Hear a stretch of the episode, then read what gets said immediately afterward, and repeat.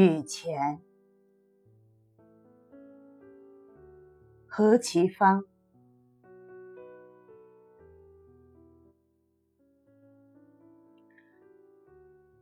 最后的歌群，带着低弱的笛声，在微风里画一个圈子后，也消失了。也许是误认这灰暗的、凄冷的天空。为夜色的来袭，或是也预感到风雨的将至，遂过早的飞回他们温暖的暮舍。几天的阳光，在柳条上洒下的一抹嫩绿，被橙色满眼的有憔悴色了，是需要一次洗涤。还有干裂的大地和树根，也早已期待着雨，雨却迟疑着。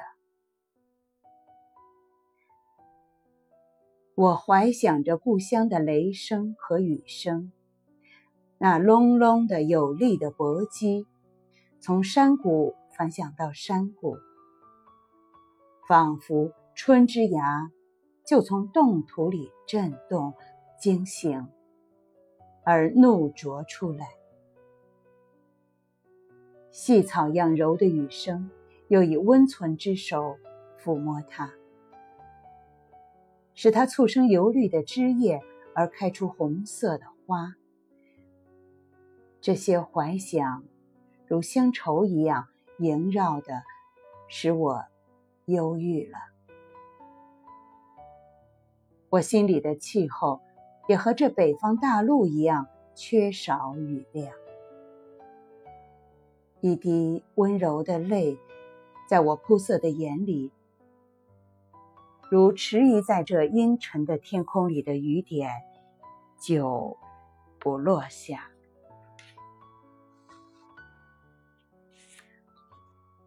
白色的鸭，也似有一点烦躁了。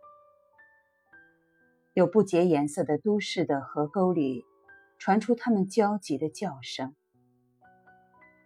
有的还未厌倦那船一样的徐徐的滑行；有的却倒插它们的场景在水里。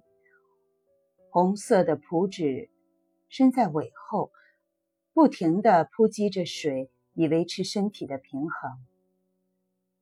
不知是在寻找沟底的细微的食物，还是贪那深深的水里的寒冷。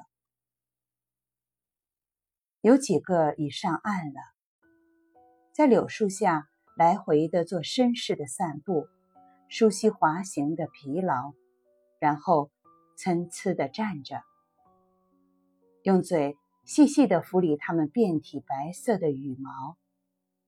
间或又摇动着身子，或铺展着阔翅，使那坠在羽毛间的水珠坠落。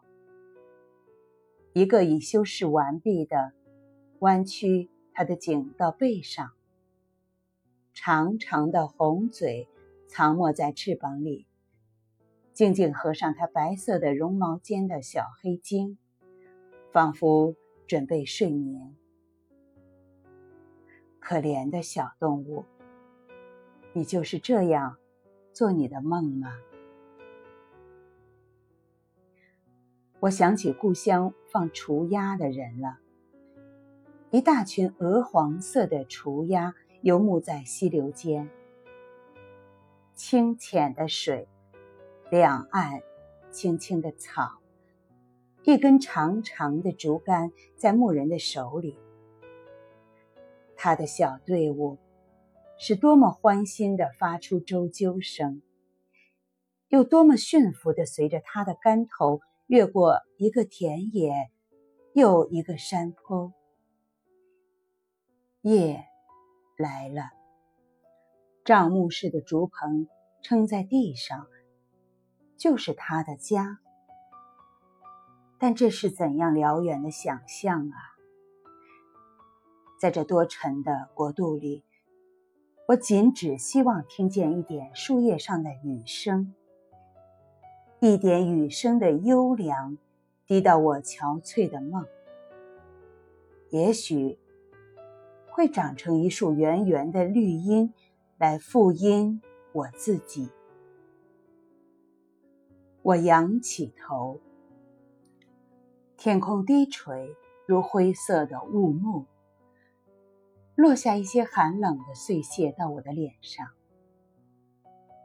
一只远来的鹰隼，仿佛带着怒愤，对着沉重的天色的怒愤，平张的双翅不动地从天空斜插下，几乎触到河沟对岸的土部，而又鼓扑着双翅，做出猛烈的声响，腾上了。